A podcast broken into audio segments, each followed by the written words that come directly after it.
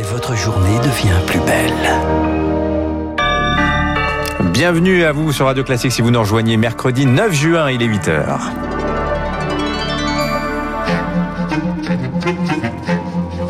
– 6h30, 9h, la matinale de Radio Classique avec Dimitri Pavlenko. Et c'est le retour en entreprise aujourd'hui pour beaucoup de salariés. Le télétravail s'assouplit, il n'est plus obligatoire à 100%. Nouvelle étape du déconfinement. Tous à l'opéra après le travail. La culture aussi se déconfine un peu plus. À Bordeaux, on joue Carmen ce soir, nous y serons. Et puis, qui est l'homme qui a giflé le président? Qu'est-ce que son cri de guerre royaliste? Montjoie-Saint-Denis dit de lui Décryptage à la fin de cette édition. Radio. Et c'est donc le grand retour au bureau pour des millions de Français, Lucille Bréau. Le petit café entre collègues à la machine, le trajet en transport en commun, l'entreprise se déconfine partiellement à partir d'aujourd'hui. Le télétravail n'est plus obligatoire à 100%.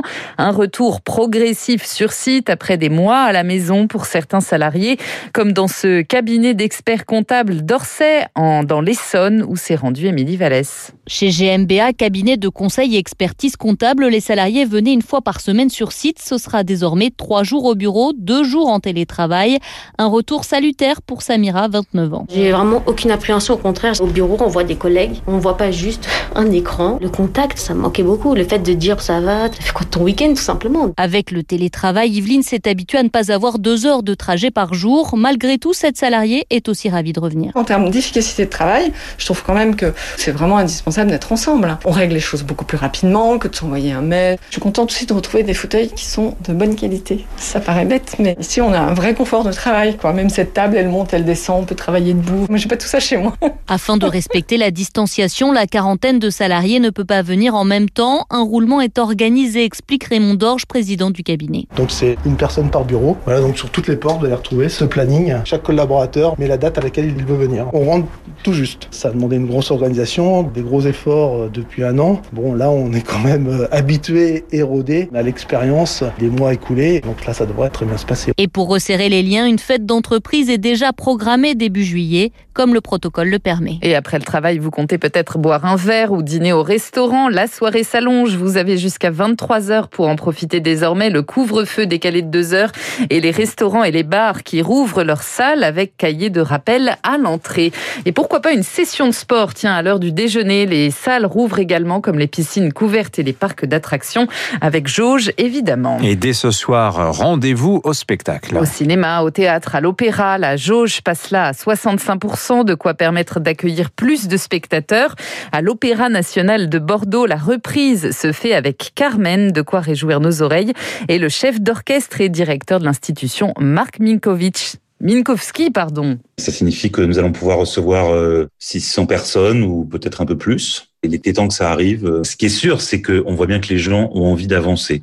Mais c'est formidable parce que Carmen est un symbole de liberté. Les gens n'ont pas peur. Hein. Toutes les places sont prises d'assaut. Euh, sur le plateau, euh, certains sont masqués, euh, d'autres pas selon les, zones d'activité, euh, mais nous sommes très nombreux, hein, nous sommes plus de 100.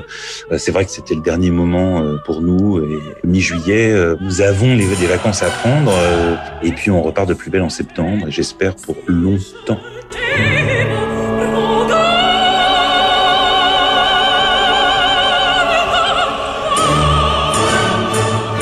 Marc Minkowski, le chef d'orchestre et directeur de l'institution, l'Opéra national de Bordeaux. Évidemment, le pass sanitaire lui entre en vigueur ce mercredi. Il est obligatoire dans tous les événements de plus de 1000 personnes sont concernés. Les lieux dits statiques comme les festivals, les salons professionnels ou encore les stades. Le comité national d'éthique réticent à la vaccination imminente des ados. Dans un avis publié ce matin, il estime qu'il n'y a pas urgence et regrette que les décisions aient été prises trop rapidement alors que la pandémie décroît. Pour lui, c'est d'abord aux adultes de prendre leurs responsabilités. Il pose aussi la question du risque de stigmatisation pour les ados qui ne souhaiteraient pas y avoir recours. Les 12-18 ans pourront se faire vacciner à mmh. partir du 15 juin normalement. Et le professeur Eric Combe avait exprimé ses réserves lui aussi également. On est à 6000 cas seulement hein, de contamination ces dernières 24 heures. Ça baisse rapidement. La situation sanitaire, mais prudence hein, quand même. Hein. Oui, l'amélioration, la progression du variant indien rebaptisé Delta inquiète les autorités autorités sanitaires. Hier, le président du conseil scientifique, Jean-François Delfrécy, a prévenu il est possible que nous ayons une quatrième vague à l'automne. La France scrute en fait ce qui se passe au Royaume-Uni, qui voit sa courbe épidémique bondir depuis deux semaines, Rémi Pfister. Le variant indien dit Delta est deux fois plus transmissible que le britannique et semble plus robuste. Désormais, c'est lui qui domine au Royaume-Uni avec plus de 75% des nouvelles contaminations. Dans quelques semaines, il aura pris toute la place, selon le généticien Philippe Frogel. Moi, ce qui me frappe, c'est l'Angleterre. Euh, ils sont vaccinés comme nous, on le sera dans un mois et demi, deux mois. Ils séquencent beaucoup, ils font des efforts énormes pour le bloquer. Euh, et malgré tout, euh, en un temps record, il est devenu majoritaire et sont passés de 2000 cas à 6 000. Dans demain ou après-demain, on aura moins de cas que. C'est quand même extraordinaire. En France, le Delta pourrait s'installer durant l'été avec le risque que le scénario de janvier se répète.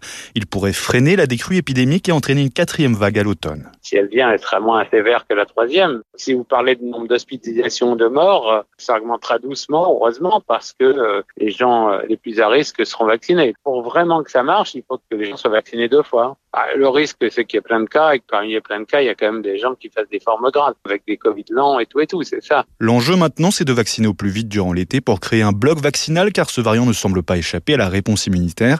Il faut aussi le dénicher rapidement car selon les scientifiques, la cinquantaine de cas recensés actuellement n'est que la partie émergée de l'iceberg. Rémi Pfister, bientôt le retour des Américains à Paris. Les États-Unis assouplissent leur avertissement aux voyageurs souhaitant se rendre dans plusieurs pays, dont la France, des pays qui passent de la mise en garde maximale de niveau 4, ne pas s'y rendre. Au niveau 3 seulement, éviter de s'y rendre si possible.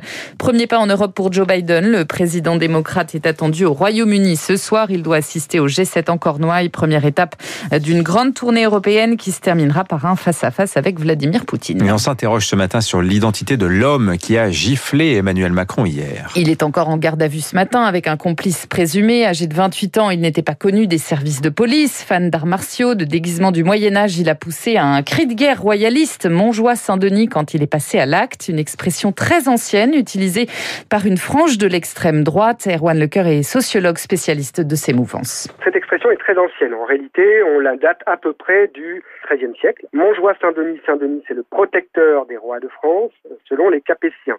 C'est donc un cri de guerre, d'abord et avant tout.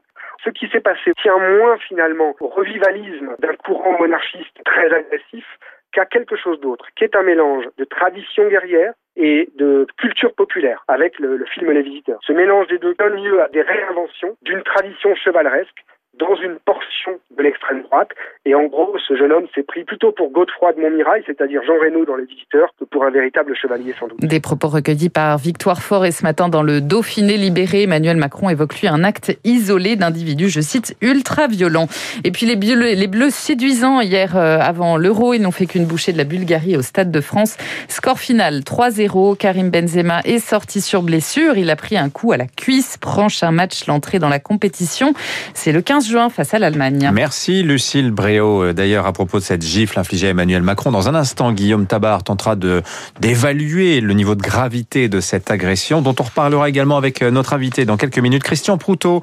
C'est le fondateur du GIGN et du GSPR, le groupe de sécurité de la présidence de la République. A-t-il fauté ce GSPR